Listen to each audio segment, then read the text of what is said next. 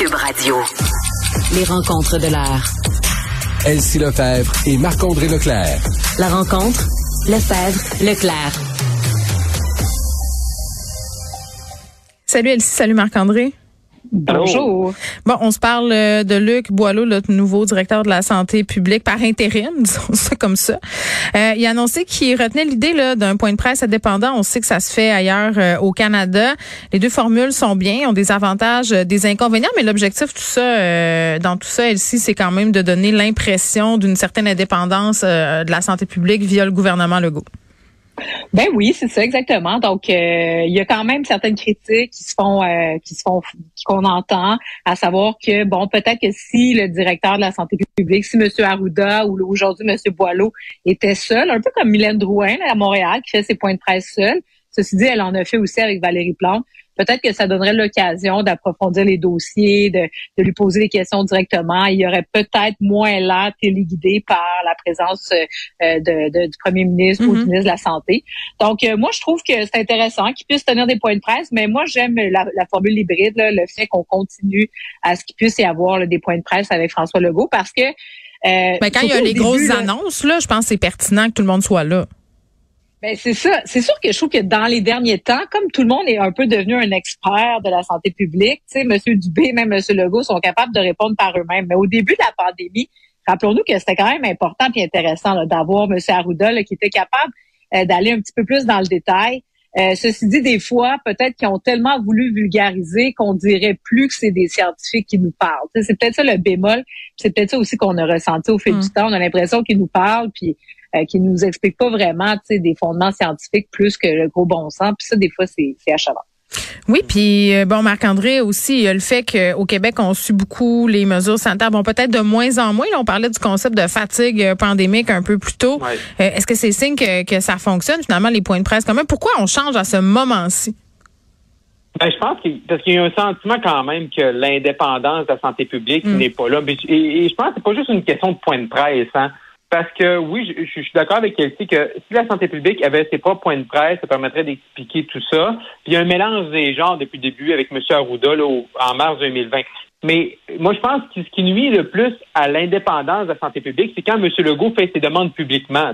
Ah, 20-25 personnes à Noël, euh, du jour plus, une semaine plus tard. C'est ce que je souhaiterais. 20 personnes à Noël. Oui. Ah, monsieur, monsieur Boileau vient d'arriver, j'aimerais ça qu'on ouvre les écoles le 17 janvier. Ben, on ouvre les écoles le 17 janvier. Fait que, c'est pas une question de point de presse. C'est une question que M. Legault, il passe ses demandes pour pas avoir l'air du gros méchant loup, puis pas avoir l'air du rabat-joie. Fait il faut passer ça sur le dos de la santé publique. Mais tu sais, on est en 2022, c'est une année électorale. Les décisions sanitaires présentement, c'est des décisions qui sont politiques. Parce que c'est comme un peu, le M. Legault puis la santé publique, c'est pas c'est comme un peu, là, tu sais, quand tu vas au restaurant, tu dis, je veux manger de la pizza.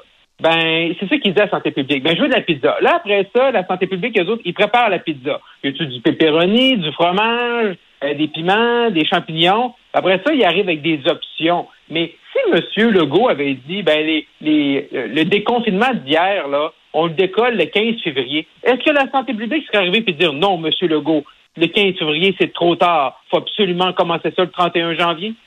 Ben non, jamais. Ça serait mm. pas arrivé comme ça. Fait il, il faut mais là, ça semble, excuse-moi, Marc-André, mais ça semble être la nouvelle stratégie adoptée par le gouvernement. Là, euh, moi, j'essaie d'avoir des réponses d'Isabelle Charret concernant le sport pour les 18 ans et moins, et on me renvoie du côté de la santé publique en disant c'est à eux que la décision appartient. Là, ça a l'air d'être la nouvelle affaire. Là. Oui, mais c'est ça. Mais M. Legault, l'autre fois, passé, pendant jeudi passé, il a dit 20 fois, il a dit la santé publique me permet pas, me permet pas. Puis quand ils ont vu que le point de presse a mal passé dans la population, ben le vendredi matin, vendredi matin, M. Boileau était partout pour dire oh, il y a un plan qui s'en vient. OK, ça, c'est vraiment M. Boileau la santé publique qui a pris la décision de faire ça, puis il n'y a pas eu un petit peu de politique, de dire Ouais, ça serait peut-être bon que tu nous donnes, tu leur ça leur donner un petit peu euh, d'espoir là, parce que ben, on sort du tunnel. Là. Fait, la, la, politique est partout là-dedans. Puis même si M. Boileau, il, est, là, son problème, c'est que lui, il est par intérim. En plus, il est sous-ministre. On n'a jamais vu ça, un sous-ministre, aller contredire un ministre publiquement dans n'importe quel ministère. Moi, je pense que ça va être temps aussi d'enlever un titre sur la hmm. carte d'affaires du directeur de la santé publique. Ouais, Es-tu d'accord avec ça, toi, euh, Elsie?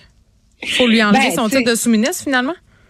Ben, c'est sûr que s'il était élu, là, à l'Assemblée, ben, voté à l'Assemblée nationale aux deux tiers des députés, bon, c'est sûr qu'il y aurait un plus grand respect de l'institution, entre guillemets, là, par les parlementaires, parce que là, pour les parlementaires, euh, le directeur de la santé publique fait partie un peu de l'administration du gouvernement. Mais bon, je pense que quand même les gens comprennent qu'il y a une distance, mais l'affaire, c'est que euh, est-ce que ça va changer vraiment beaucoup de choses? C'est moi, c'est souvent ça que je me demande. Est-ce que si mm. on fait une séparation, est-ce que s'il est vraiment indépendant?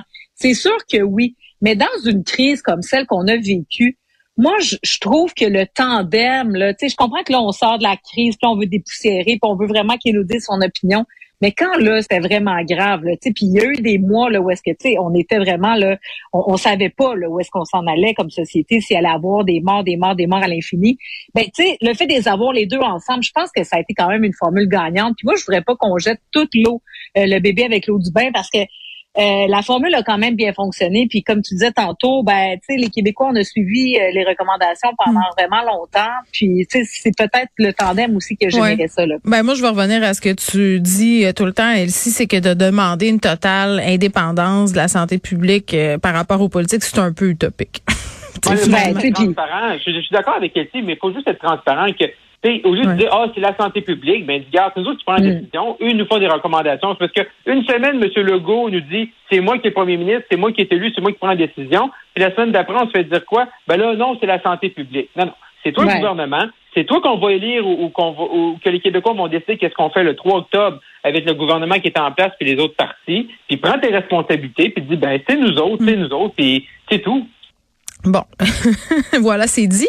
Parlons maintenant des, camionneurs. Un autre sujet qui, mon Dieu, polarise le monde. Euh, ça, ça va jusque sur les médias sociaux. Les gens suivent ça. Est-ce que ça va changer quelque chose qu'on ait un convoi euh, qui part de la Colombie-Britannique pour se rendre jusqu'à Ottawa concernant la vaccination obligatoire?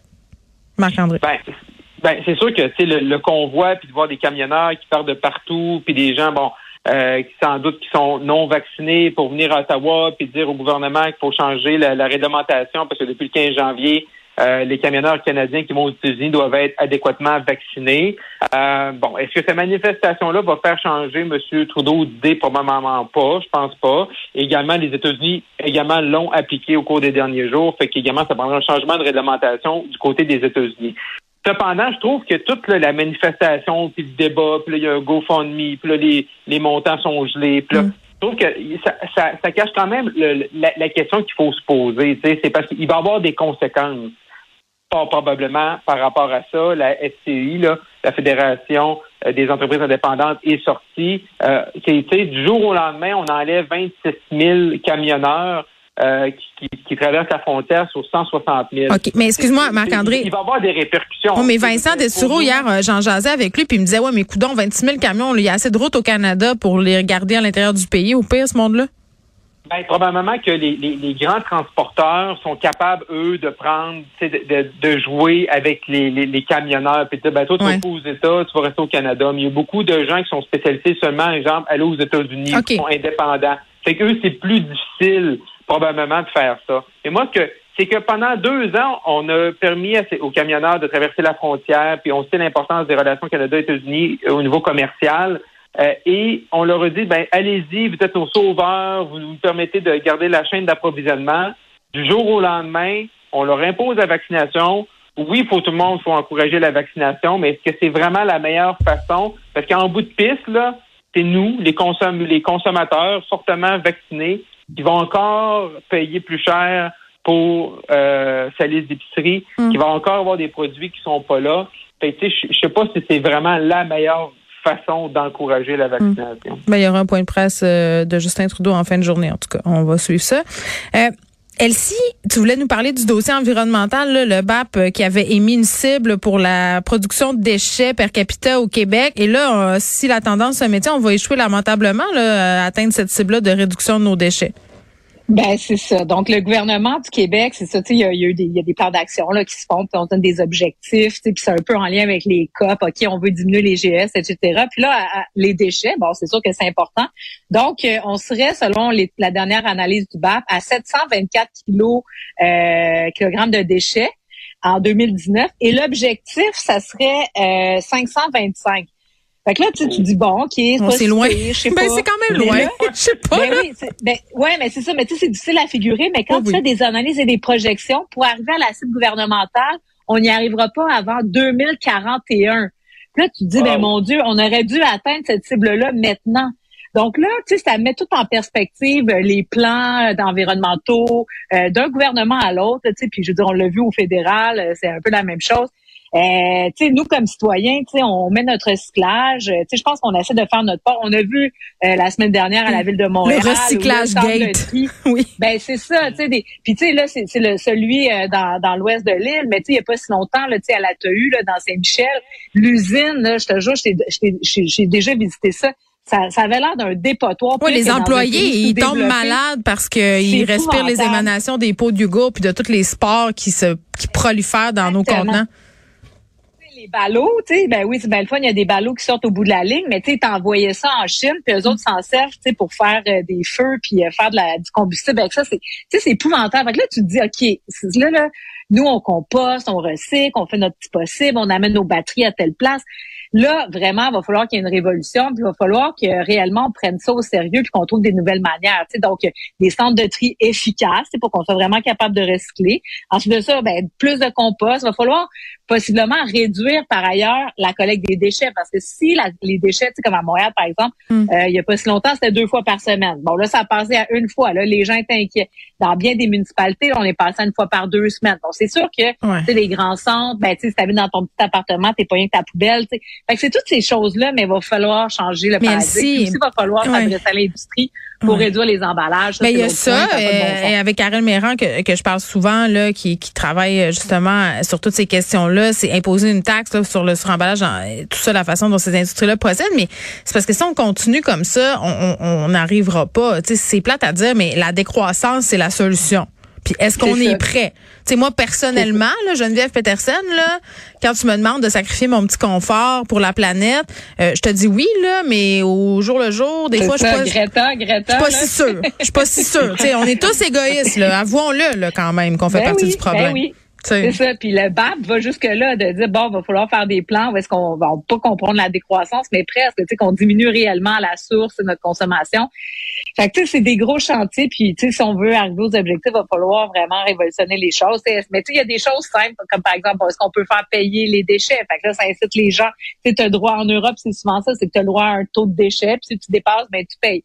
Fait que là, ça te force vraiment à recycler, ça te force vraiment à composter. Donc, en tout cas, il va falloir à un moment donné changer parce que là, Et- clairement, là, Ouais, puis puis c'est un peu ce qui était préoccupant dans les enjeux là, comme euh, du recyclage, tout ça, puis les eaux usées dans le fleuve Saint-Laurent, c'est que tu sais, les, les enjeux environnementaux, c'est des gros enjeux. Souvent, on arrive avec des gros chiffres, des grosses réductions de GS, tout ça. Mais quand on regarde des choses simples, on n'est même pas capable de les faire. Eh non, écoute, je te donne un exemple bien concret, Ben OK? Non, mais attends. En fin de semaine, en fin de semaine, il fallait que je change mon fil de frigidaire, OK? Premièrement, là, c'est une aberration, là. Je veux dire, il faut que tu changes ça aux six mois. C'est du plastique, là. Tu jettes l'eau, c'est épouvantable. Quand tu le changes, il faut que tu vidanges ton frigidaire au complet. faut que tu jettes quelque chose comme 8 litres d'eau. Tu sais, puis je... Oh. Je veux dire, je l'ai- pris pour faire autre chose, cette eau-là, mais je veux dire, il y a bien des gens qui a sac dans le lavabo en se posant pas trop de questions, mais pour moi, peut-être j'aurais fait ça il y a deux ans, mais là, c'était inconcevable. Mais tu sais, c'est- c'est des affaires de même qui sont aberrantes, qui sont pensées en s'en sacrant quand ils sont conçus par l'industrie. Puis là, toi, t'arrives, faut que tu respectes l'instruction, puis ben c'est ça, c'est 8 litres d'eau. Bye bye. Tu sais, c'est... Mais non, mais c'est ça. Il y a tellement de choses. Puis tu sais, le, le suremballage, ça, tu sais, je comprends qu'on peut pas le faire juste le Canada parce qu'évidemment, tu sais, les produits viennent d'ailleurs. Mais tu sais, il devrait avoir des politiques internationales. Tu sais, quand on parle de politique internationale, on parle de l'Ukraine, euh, puis tu sais, des conflits. Mais tu sais, on, on va devoir commencer à parler de, de choses comme celle-là qui sont très con- concrètes, tangibles, puis qui pourraient avoir des impacts vraiment importants. Euh, parce que nous autres, comme petits citoyens, là, ben, tu sais, on se sent un peu démunis, puis on a Ben, l'impression que que, oui. nos efforts. C'est euh, un coup d'épée dans l'eau, là. C'est comme ça euh, qu'on se sent. Voilà. Mais en tout cas, pendant ce temps-là, on continue à faire notre possible. Puis moi, je me tape les gros yeux de mes enfants dès que je mets quelque chose au recyclage, qu'il n'y a pas d'affaire là ou l'inverse dans la poubelle. Merci à vous deux. Greta, Greta. C'est ça. Bye bye.